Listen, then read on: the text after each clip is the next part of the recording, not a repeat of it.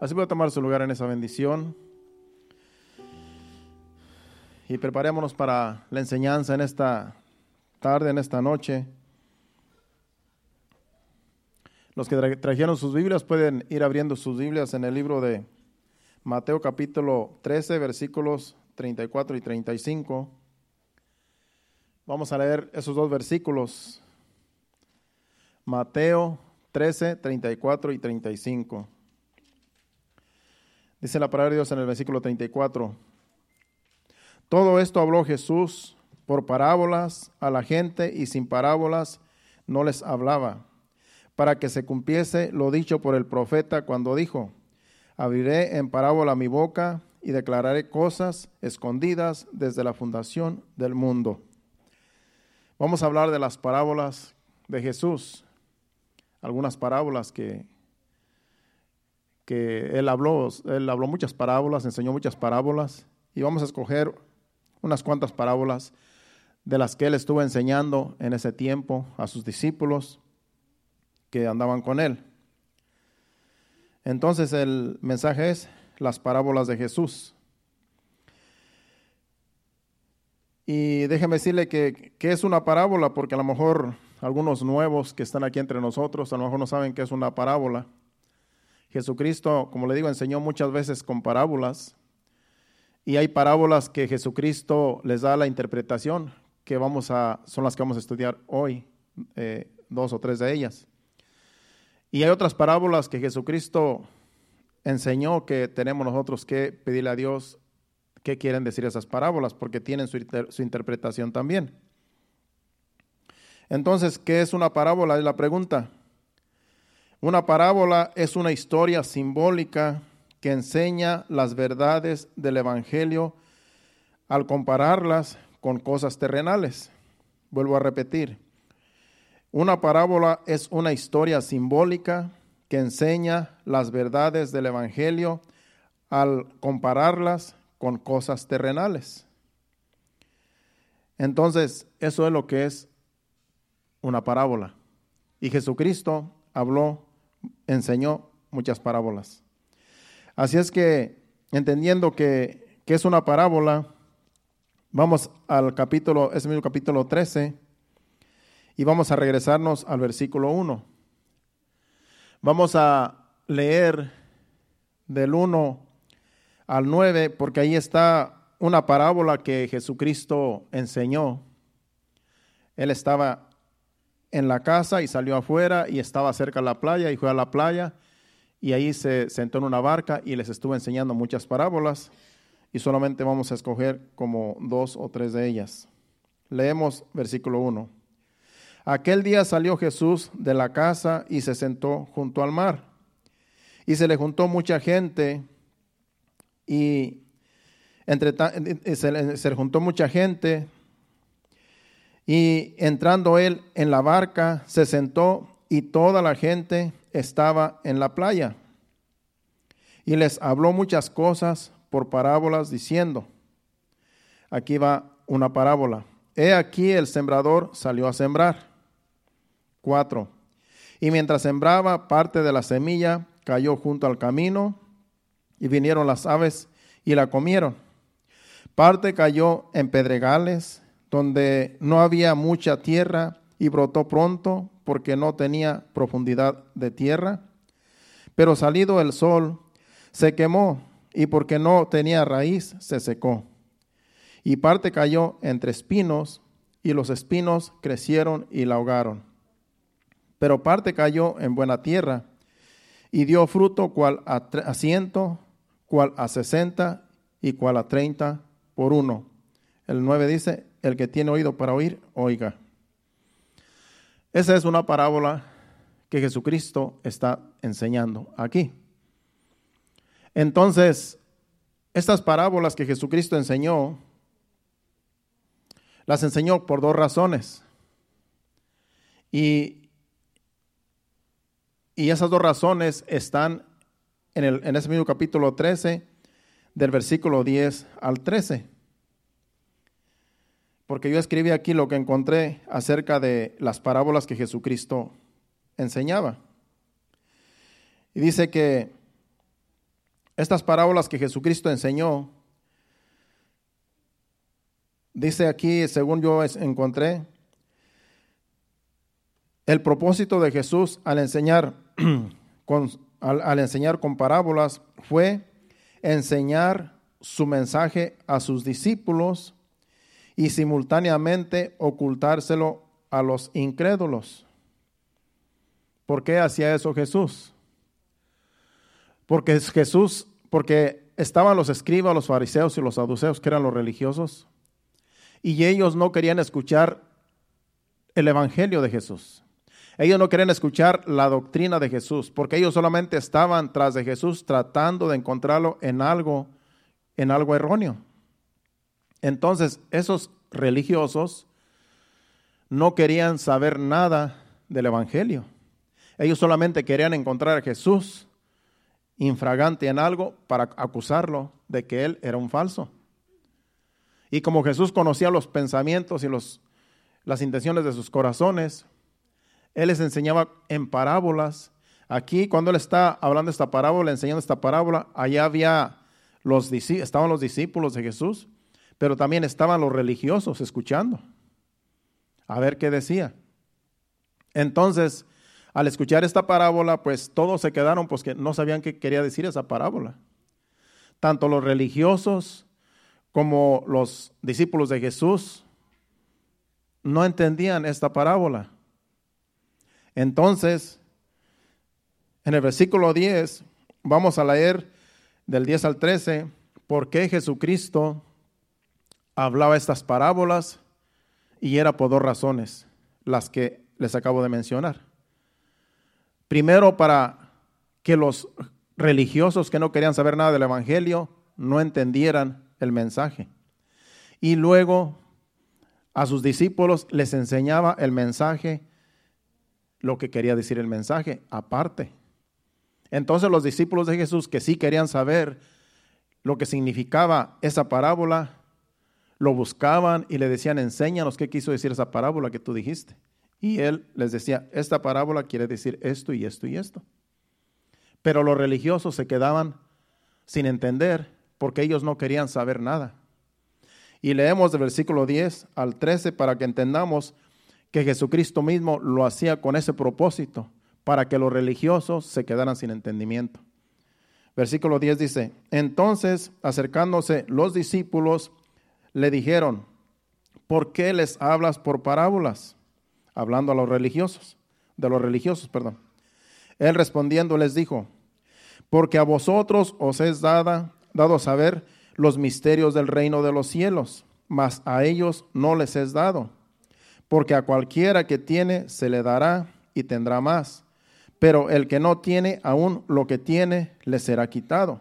El versículo 13, por eso les hablo por parábolas, porque viendo no ven y oyendo no oyen ni entienden. O sea que Jesucristo, aunque les dijera esto quiere decir la parábola, con todo y eso no van a creer, porque era gente incrédula. Esa gente que lo buscaba, que lo perseguía, era gente incrédula y no querían saber nada del reino de Dios.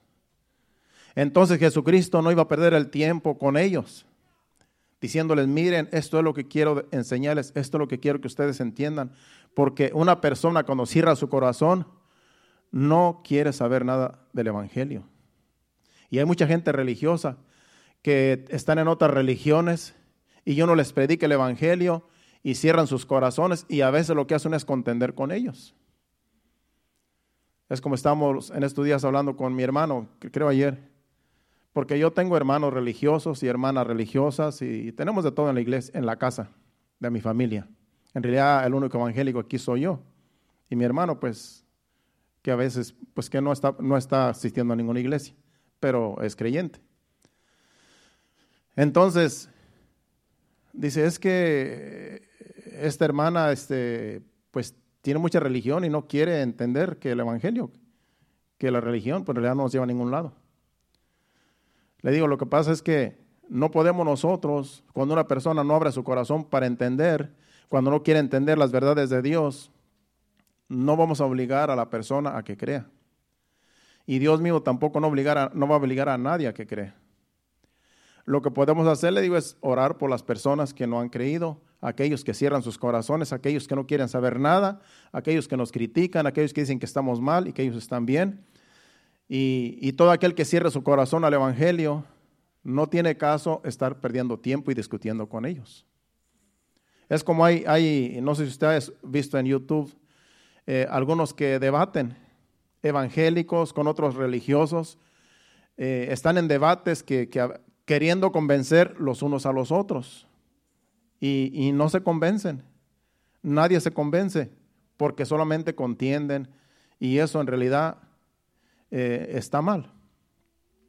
Porque la misma Biblia dice que no podemos contender con el incrédulo ni con el, el que le gusta contender. No podemos nosotros al estar del, agarrarnos del tú, del tú a tú. ¿Por qué? Porque no vamos a sacar ningún beneficio. Y Jesucristo mismo a los religiosos también igual. No les enseñaba las verdades de Dios porque como quiera no iban a creer. Y él no iba a estar perdiendo el tiempo con ellos, explicándoles, cuando ya Jesús sabía que ellos no iban a creer, porque Jesús conoce los corazones. Entonces, esa era la razón por la cual Jesús les enseñaba en parábolas, para que ni viendo eh, pudieran ver, ni escuchando pudieran escuchar, porque en realidad no querían recibir nada del Evangelio. Pero cuando una persona eh, cuando una persona es, quiere conocer a Dios, quiere conocer el Evangelio, quiere saber que hay un Dios y, quiere, y tiene curiosidad, busca, busca eh, la manera, busca las personas y le pide a Dios porque quiere conocer a Dios, porque quiere conocer de su palabra. Esas personas, como ya Dios conoce los corazones, Dios mismo los va a llevar a lugares para que conozcan el Evangelio, para que conozcan a Dios. Porque en su corazón está conocer a Dios conocer el Evangelio. Entonces Dios mismo los, les lleva a personas o los lleva a personas para que conozcan el Evangelio, el verdadero Evangelio. Porque Dios conoce los corazones. Pero hay gente que cierra su corazón. Hay gente que, que dice, yo me muero por la religión. Yo, a mí me enseñaron esta religión y yo por esta religión mm, aquí voy a morir. Y no quieren, no quieren recibir nada del verdadero evangelio. Porque la religión no salva a nadie. La religión en realidad mucha gente se pierde en la religión. Entonces nosotros no somos religiosos, nosotros predicamos a Jesucristo. Predicamos a Jesucristo, el Hijo de Dios. Él es nuestro Salvador. Nosotros no nos consideramos religiosos, nosotros estamos buscando de Dios, tratando de cada día santificarnos para acercarnos más a Dios y que Dios nos enseñe sus verdades y poder nosotros compartir este evangelio a todo aquel que quiere recibirlo. Pero no somos religiosos, no somos de que, de que esta religión nos va a salvar, no, la religión no salva a nadie. Solamente Jesucristo es el único que da salvación. Entonces era el propósito de que Jesucristo hablaba por parábolas, para que los religiosos no entendieran y los discípulos, que ellos sí querían conocer las verdades, aparte les enseñaba. Vayamos al versículo 18 de ese mismo capítulo, porque aquí le está explicando Jesús a sus discípulos lo que es la parábola del sembrador. Lo que a los religiosos no les enseñó, aquí les va a dar la interpretación a los discípulos y a nosotros también que conocemos, que creemos en Jesucristo. Aquí nos dice claramente lo que significa la parábola del sembrador. Y esta es una parábola, como le digo, que Jesucristo mismo da la interpretación y otra más que vamos a leer más adelante. Leemos del 18 al, 20, al 23. Versículo, vamos versículo por versículo, dice. 18 dice, oíd pues vosotros la parábola del sembrador. El 19 dice, cuando alguno oye la palabra del reino y no le entiende, viene el malo y la arrebata y arrebata lo que fue sembrado en su corazón. Este es el que fue sembrado junto al camino. Acuérdense que en la parábola del sembrador que leímos, dice que el sembrador salió a sembrar y al sembrar la semilla en el campo, parte de la semilla cayó en, en el camino. Y dice que vinieron las aves del cielo y se la comieron, de tal manera pues que no dio fruto porque pues los pájaros se la comieron. Entonces aquí dice que esta, esta, esta interpretación que Jesús le da aquí es que, en, que los del camino dice que, volvamos a ver, cuando alguno oye la palabra del reino, porque la palabra es la semilla.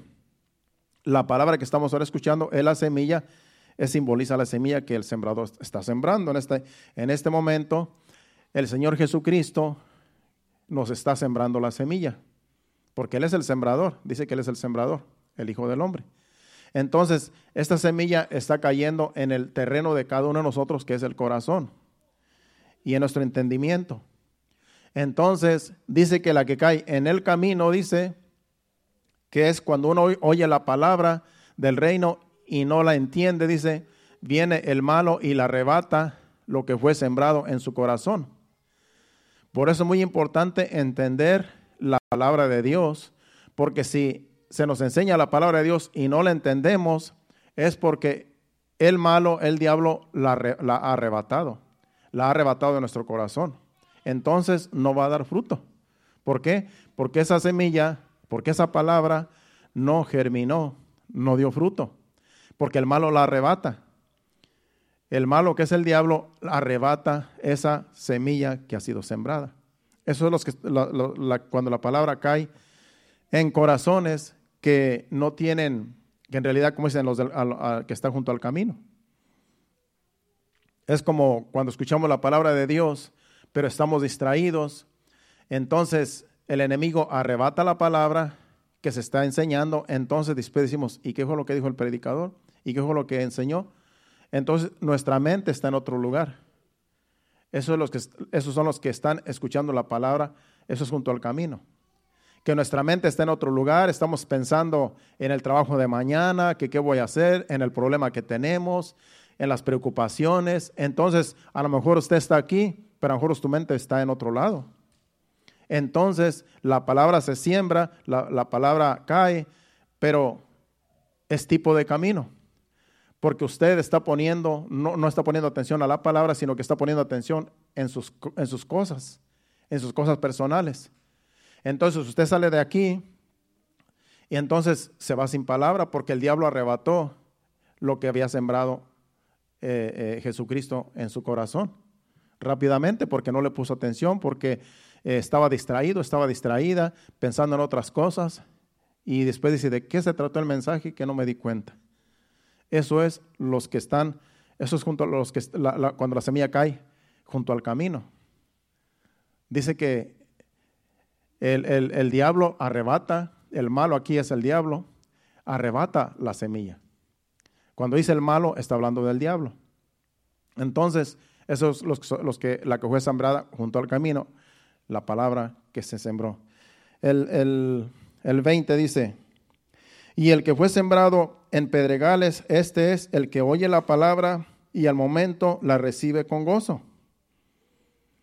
Este camino, este, perdón, este terreno tiene pedregales, tiene muchas piedras, pero estas piedras no, no hay mucha profundidad de tierra, de tal manera que sí, rápidamente la palabra hace efecto, rápidamente eh, eh, nace, germina, pero dice que como tiene muchos pedregales, dice allí según dice que es el, que fue sembrado entre pedregales, este es el que oye la palabra y al momento la recibe con gozo. Ahora el 21 dice, pero no tiene raíz en sí, sino que es de corta duración, pues al venir la aflicción o la persecución por causa de la palabra, luego tropieza. Aquí es lo que la, la semilla que cae en pedregales. Que hay gente que sí le pone atención a la palabra, a la enseñanza, y cae la palabra y dice, sí, sí entiendo la palabra, sí tuvo bueno el mensaje, el Señor nos habló y todo, y qué gozo, salen gozosos, contentos y alegres. Pero dice que como el terreno que tienen tiene pedregales, dice que rápidamente se seca la planta porque no tiene profundidad de tierra, porque hay, mucho, hay mucha piedra en ese terreno. Entonces dice, pues no tiene raíz en sí, sino que es de corta duración pues al venir la aflicción o la persecución por causa de la palabra, luego tropieza. ¿Qué está diciendo ese versículo? Que sí hay personas que reciben la palabra y contentos se van para la casa, pero después les viene una aflicción, les viene un problema. Y dice que aún la persecución por causa de la palabra y tropiezan en otras palabras, dice, no, pues sí, estuvo buena la palabra, sí, eh, el Señor nos habló y todo, pero este problema que tengo, este, eh, los amigos me, dieron la espalda, ya no quieren saber nada de mí, eh, porque ya soy evangélico, ya ahora este, nadie, me, nadie se acerca a mí, ya todos me rechazan, ahora pues como que me ven a mí como si fuera un extraño me pasan problemas, cosas que antes no me pasaban, ahora me pasan, se me rompe el carro, se me hace, tengo este problema, tengo este otro problema, y se afligen, se afligen, y, por causa de la palabra, por causa del Evangelio, eh, se sienten perseguidos. Entonces tropiezan, ¿por qué? Porque si no, no vale la pena. En realidad, antes no tenía estos problemas como ahora, porque antes eh, no tenía, eh, tenía más amigos y los amigos no me daban la espalda, sino que siempre estaban ahí. No pasaba tantos problemas como ahora, no, no me afligía tanto como ahora. Y entonces, a causa de eso, tropiezan. ¿Por qué? Porque dicen, mejor voy a seguir mi vida. Y está bien la palabra, pero es muy difícil. Dice que eso es los que, los que, los que tienen pedregales en su corazón. Porque todas esas cosas hacen que tropiece y ya no sigue, y ya no sigue perseverando. Entonces tenemos que tener cuidado porque si usted tiene un terreno así como los que describimos junto al camino en Pedregales, pues va a ser difícil perseverar en el Evangelio. Entonces vamos al otro terreno. El terreno número 3. Ya ahorita ya dijo dos terrenos, ahora vamos al terreno número 3. El, el 22 dice, y el que fue sembrado entre espinos, este es el que oye la, la palabra, pero el afán de este siglo y el, y el engaño de las riquezas ahogan la palabra y se hace infructuosa.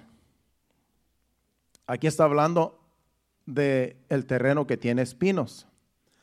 Dice que los espinos ahogan la palabra.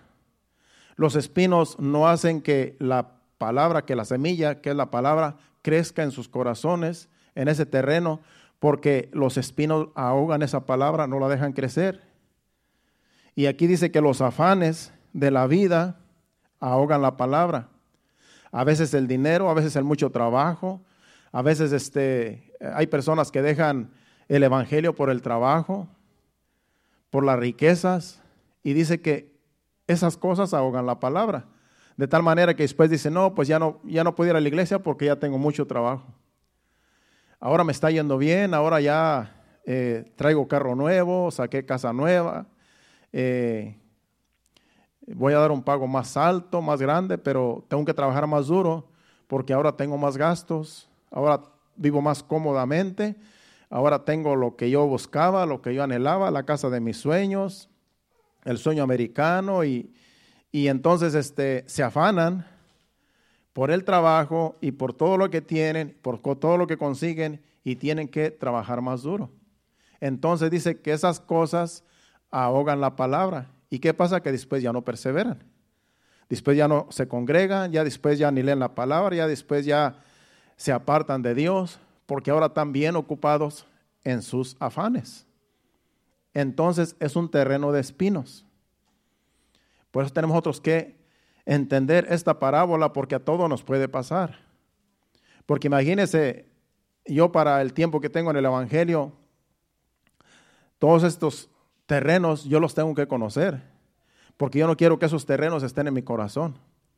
Yo no quiero que esos terrenos ahoguen la palabra, que el, el enemigo venga y me robe lo que se ha sembrado y que el terreno de pedregales no, pues que no prospere la, palabra por tantas cosas, por la persecución y por, los, y, por las aflicciones, sino que eso no nos puede parar, porque entonces estamos nosotros, como quien dice, poniendo la mirada en las cosas del mundo y no en Dios, porque a cualquiera nos puede pasar.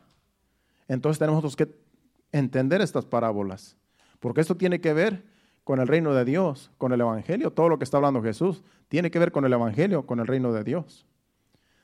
De nosotros esa relación con Dios. Ahora vamos al terreno número cuatro, que este es el buen terreno que todos debemos tener. Todos debemos tener este terreno, que es el número cuatro, que es en el versículo 23. Mas el que fue sembrado en buena tierra, este es el que oye y entiende la palabra y da fruto a, y produce a ciento, a sesenta y a treinta por uno. Ese es el terreno que necesitamos todos. Que la palabra podamos entenderla, podamos recibirla y podemos ponerla por práctica. Ese es un buen terreno. Que aunque vengan las aflicciones, vengan las persecuciones y que los afanes no nos saquen del Evangelio, ese es un buen terreno que todos debemos tener. Sabemos que el trabajo lo necesitamos y no podemos también dejar de trabajar, pero podemos trabajar y servir a Dios.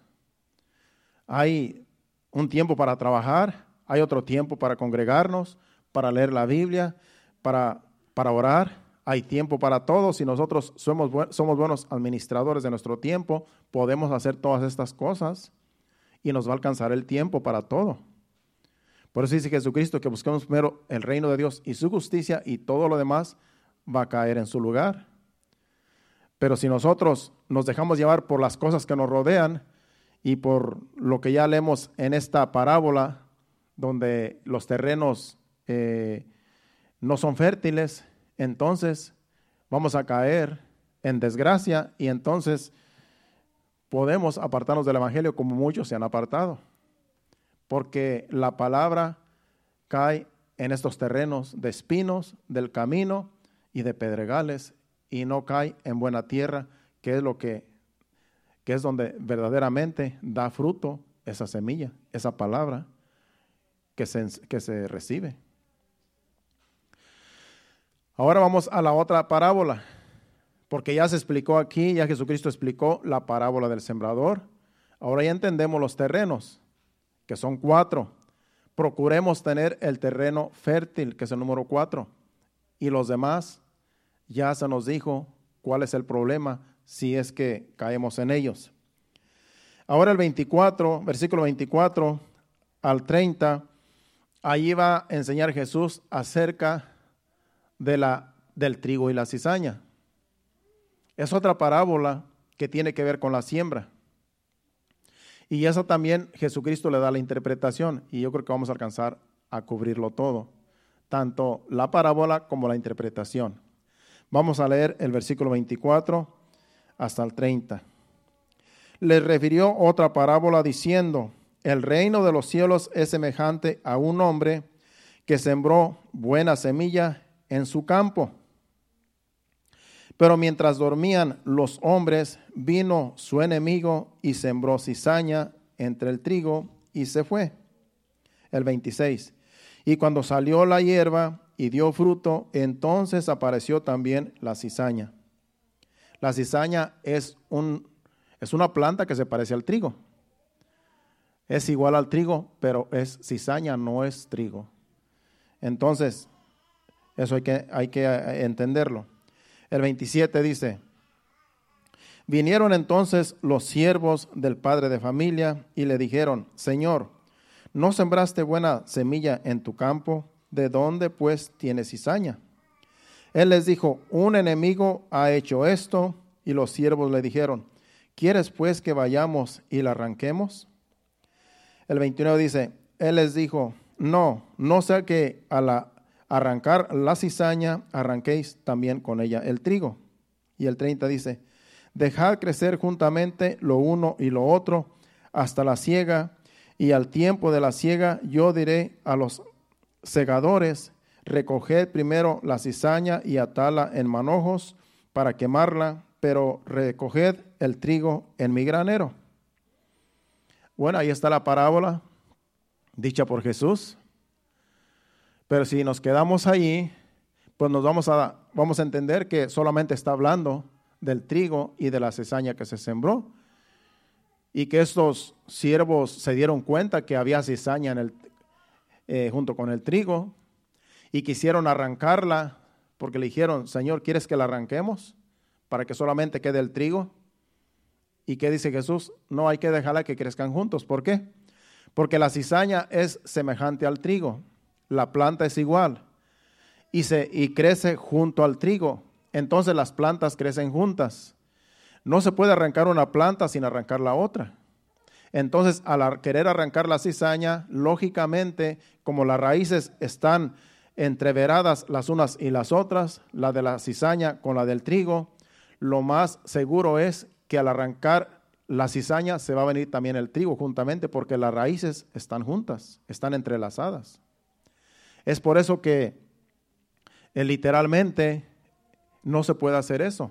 Entonces, como dice Jesús, es mejor dejar que crezca junto a la cizaña, junto con el trigo, y al final de la cosecha, entonces allí los segadores van a cortar la cizaña y la van a echar en la van a poner en manojos y la van a quemar. Y el trigo hay que ponerlo en el granero. Entonces, si se queda así la parábola, como se las decía Jesucristo a los fariseos también y a los escribas y a los saduceos, al igual que sus discípulos, pues todos se quedaban sin entender, porque tanto los discípulos no entendían el significado de esa parábola como tampoco entendían el significado de la otra si Jesucristo no se las explica.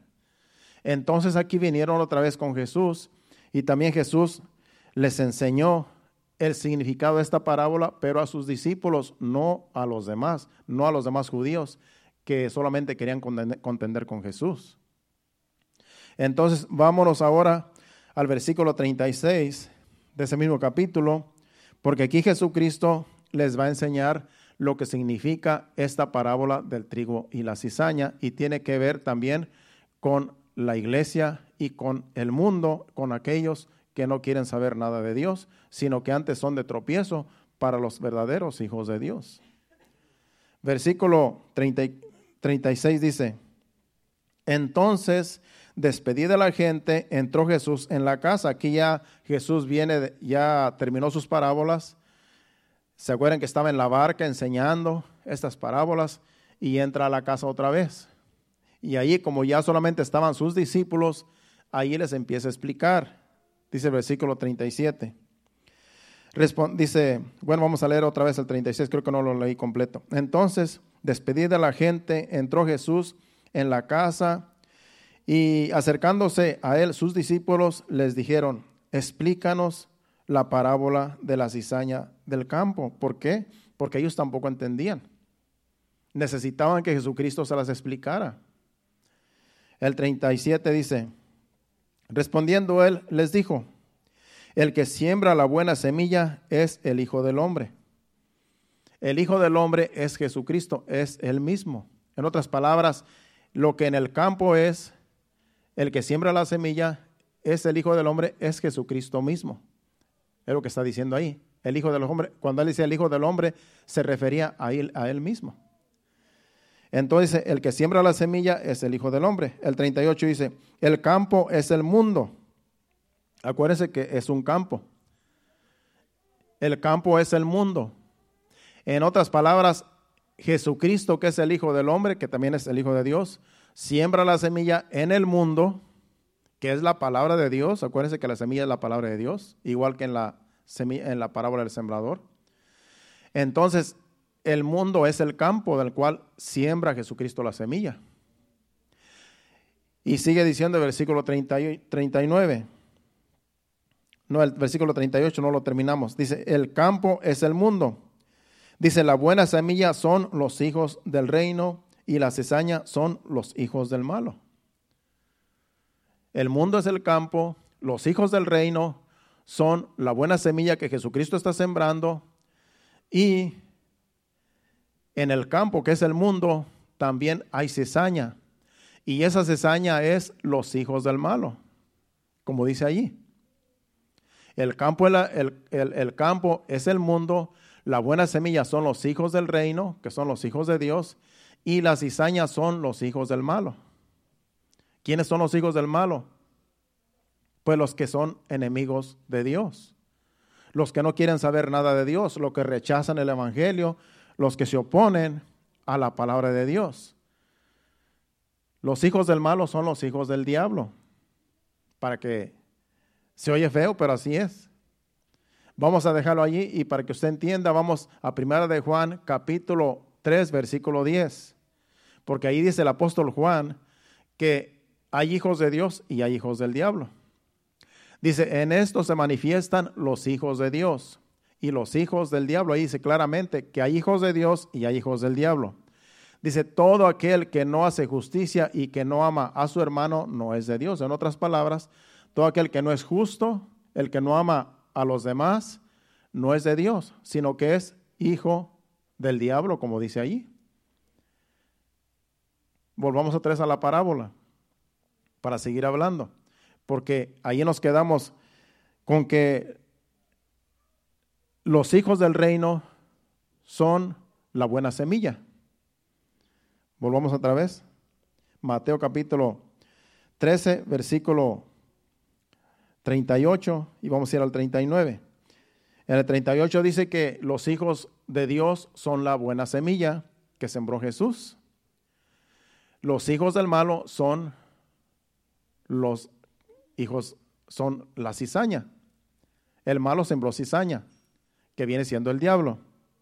El 39 que está ahí en la pantalla dice, el enemigo que la sembró es el diablo el enemigo, como dice, el malo que la sembró es el diablo. Claramente ahí con todas sus letras. El diablo fue el que sembró la cizaña en el campo. El campo es el mundo.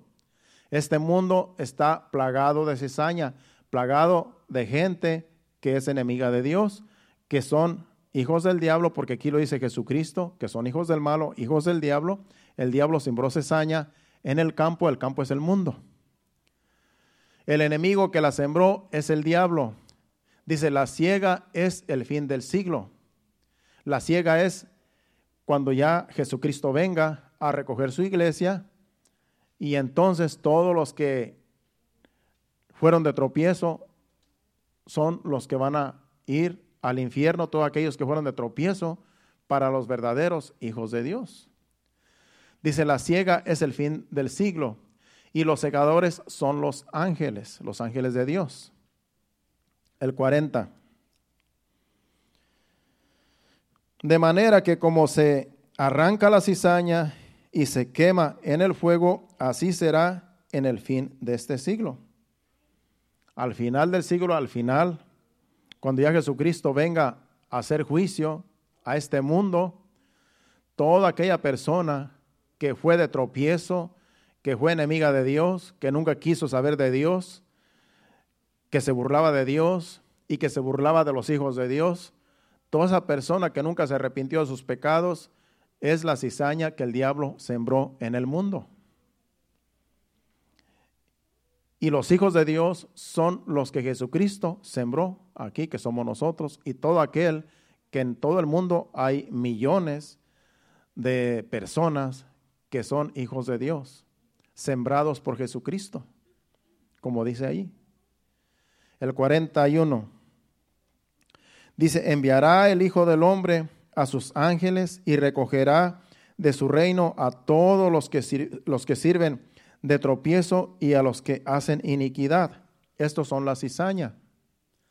Dice que enviará el Hijo del Hombre a sus ángeles y recogerá de su reino a todos los que sirven de tropiezo y los que hacen iniquidad. En otras palabras, va Dios va a enviar a sus ángeles y va a traer juicio contra toda los que, todos los que fueron de tropiezo y los que fueron los que tenían maldad en su corazón, los que fueron de tropiezo para los hijos de Dios, los que perseguían a los hijos de Dios, a los cristianos, los que maldecían, los que criticaban, los que se burlaban, los que vituperaban a los hijos de Dios, porque ellos querían vivir en santidad, apartados para Dios. Toda esta gente dice Jesucristo aquí, que son hijos del malo y que es la cizaña que se va a echar en el fuego.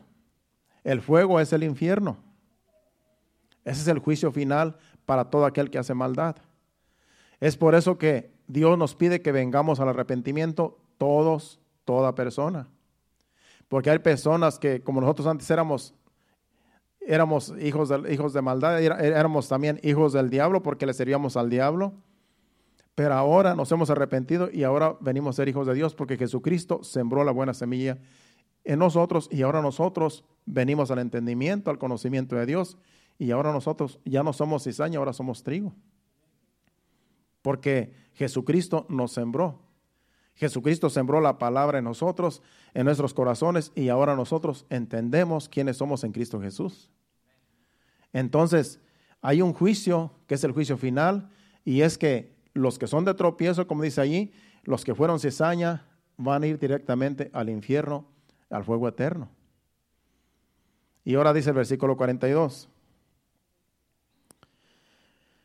Dice, y los echarán en el horno, sigue diciendo los que el juicio a los que fueron de tropiezo, y los echarán en el horno de fuego, allí será el lloro y el crujir de dientes.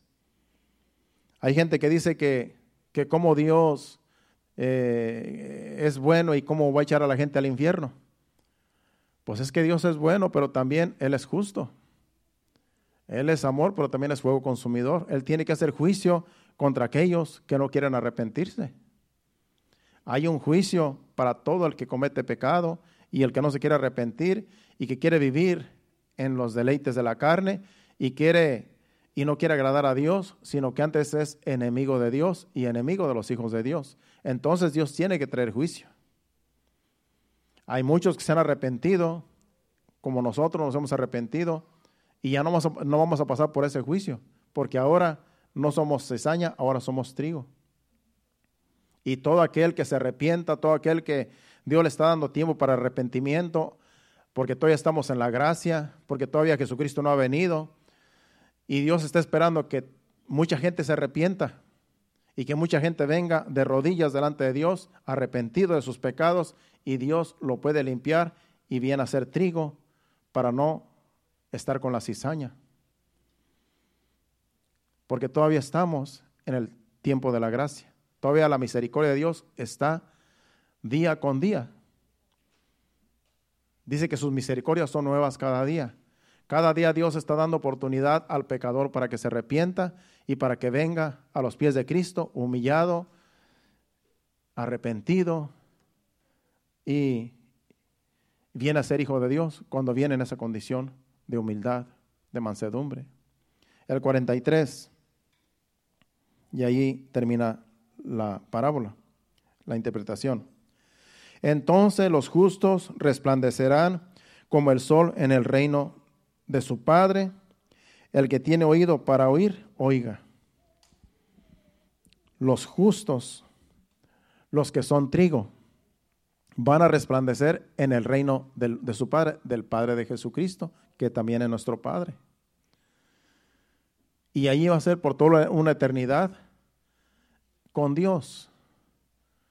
En el infierno, que es el fuego que nunca termina, estarán los que sirvieron de tropiezo, los que fueron cizaña, los que no se dejaron limpiar, los que no se dejaron lavar de, sus, de sus, pecados con la sangre de Cristo. Toda esa gente enemiga de Dios va, va, va a estar por toda una eternidad separada de Dios en un fuego eterno. Jesucristo habló mucho del infierno. Está también la historia del rico y el Lázaro. Que Lázaro era un mendigo lleno de llagas y, y murió. Y el rico estaba, era un rico que hacía banquetes y siempre hacía fiestas. Y el mendigo estaba allí echado a la puerta del, del hombre rico y dice que, que ah, deseaba que le diera. Se me fue la. Está en lo rojo aquí. Voy a dar otro micrófono.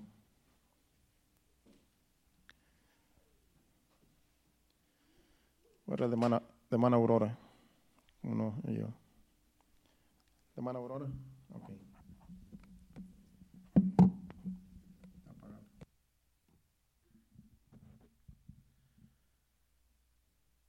La historia del, del, rico y el Lázaro, como les digo, eso es un, algo verídico, algo que sucedió en Jesucristo enseña esa, esa, esa historia.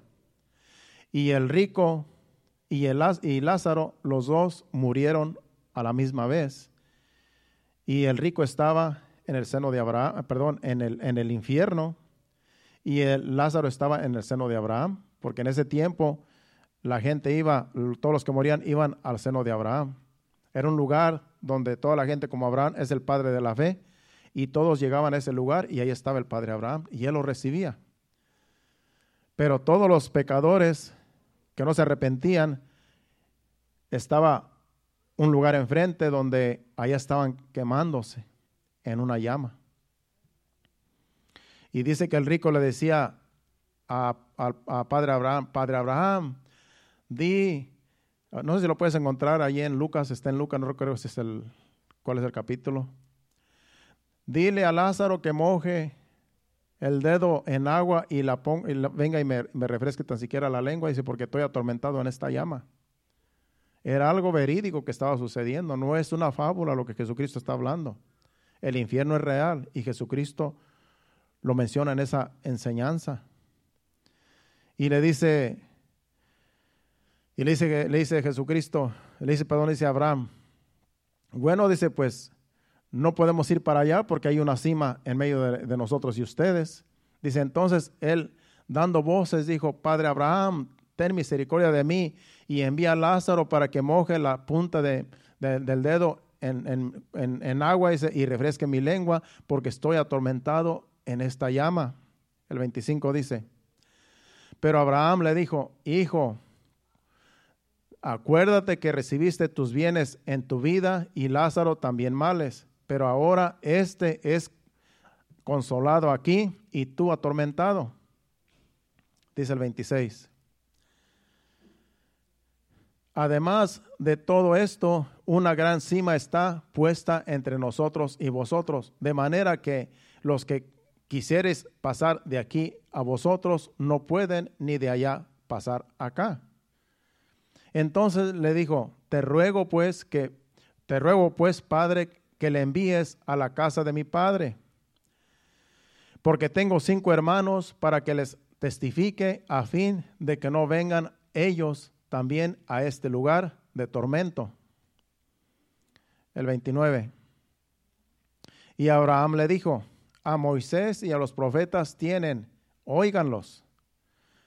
Acuérdese que esta parábola, esta historia no es una parábola, esta historia es en tiempos de Moisés y en tiempos de los profetas. Por eso es algo verídico que sucedió. Porque si menciona a los profetas y a Moisés, eso quiere decir que era en tiempos de la ley cuando esto sucedió. Dice, y Abraham le dijo, a Moisés y a los profetas tienen, óiganlos. El, 20, el 30 dice, él entonces dijo, el rico que estaba atormentado, no, padre Abraham, pero si alguno fuere a ellos de entre los muertos, se arrepentirán. En otras palabras, si alguien se levanta entre los muertos, les lleva el mensaje, van a decir, no, sí, sí, le va a decir, miren, el infierno es real, yo estuve allá, pude ver todo lo que sucede allá, la gente está atormentada, crean al Evangelio, crean la palabra de Moisés, crean a los profetas. Eh, dice, dice, que, dice el padre Abraham, dice, entonces dijo, no padre Abraham, pero si alguno fuere a ellos de entre los muertos, se arrepentirán. El 31 dice, mas Abraham dijo, le dijo, si no oyen a Moisés y a los profetas, tampoco se persuadirán, aunque alguno se levantare de los muertos. ¿Por qué? Porque el hombre es incrédulo de corazón. Aunque una persona venga de entre los muertos y venga y diga, el infierno real, arrepiéntanse, yo estuve allí. No, la gente no va a creer, porque la gente es incrédula de corazón lo que está diciendo e, e, esta, esta enseñanza aquí Jesús es que para creer hay que creer al Evangelio si queremos ser salvos. Si no creemos al Evangelio, no vamos a esperar que venga otra persona a traernos buenas nuevas, porque ya las buenas nuevas están en la Biblia. Tenemos que creer el Evangelio tal y como se nos enseñó y tal y como está en la Biblia. La salvación es por creer, no por ver, no por sentir, no por tener experiencias. Por creer, por creer en la palabra es que venimos a la salvación. Porque el que nos salva es Jesucristo y la palabra de Dios está, es Jesucristo en la Biblia, es el verbo de Dios. Entonces, el Evangelio es el que salva a las personas. Pero cuando las personas cierran su corazón, ¿cómo va a entrar la palabra si no dejan que entre?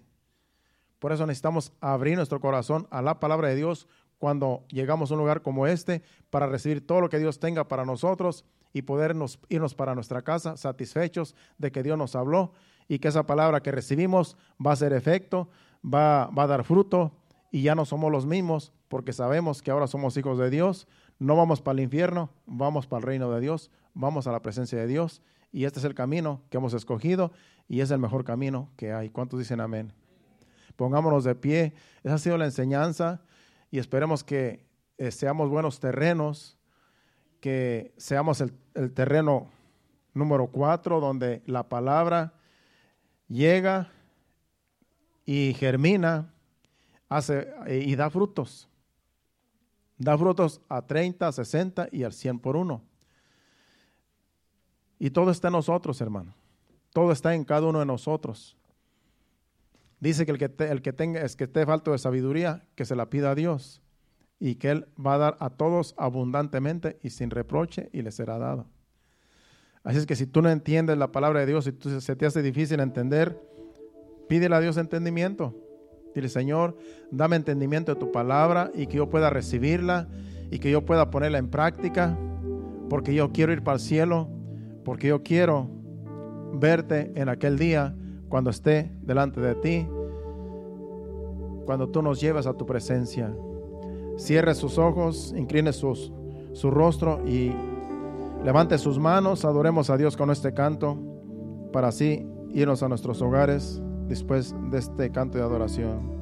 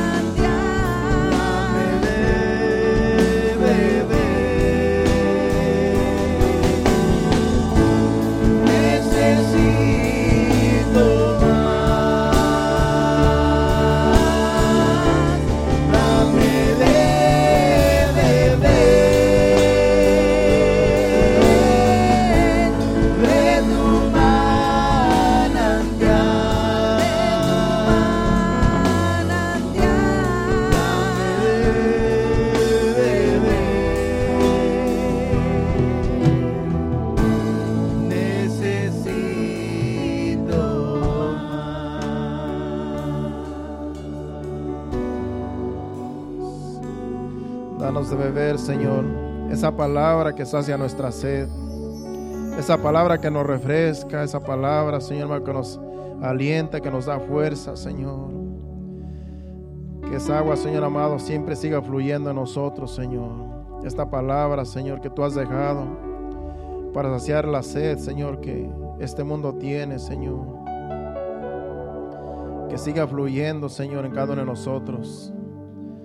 Que día con día, Señor amado, sigamos saciándonos de tu palabra, Señor. Que seamos, Señor amado, recipientes, Padre Santo, que podamos retener, Señor, el agua de vida que tú nos das, Padre. Que seamos corazones que podamos recibir, Señor, todo lo que tú nos des. Que nada caiga al piso, Señor. Que nada se pierda, Señor, sino que esa palabra, Señor, que tú siempre nos traes, Señor, podamos recibirla cada uno, Señor, aquí presentes y los que no están también, Señor. Ayúdanos, Señor, que tu Santo Espíritu nos ayude cada día, Señor, a vencer todo obstáculo, que se nos ponga enfrente y que podamos seguir adelante en este caminar hasta que tú vengas, Señor. Porque tu venida está cerca, Padre. Tu Hijo amado está pronto a venir por tu iglesia y tu iglesia te espera. El Espíritu y la novia dicen, ven, Señor Jesús. Y aquí te estamos esperando, Señor. Gracias, Padre. Gracias, Señor. Espíritu Santo, síguenos ayudando. Nos vamos a despedir no de tu presencia, sino de este lugar, pidiéndote que nos lleves con bien, Señor. Guarda nuestros vehículos en el camino, quita todo tropiezo, todo obstáculo y que todos lleguemos con bien. Y que tú des descanso a aquellos que están cansados, Señor, para que el día de mañana nos levantemos fortalecidos con el poder de tu gracia. Te lo pedimos en el nombre de Jesús. Amén y amén. Dios le bendiga, estamos despedidos. Aquí el viernes a las 7.30 no se quede, llegue y aquí nos vamos a gozar. Dios le bendiga.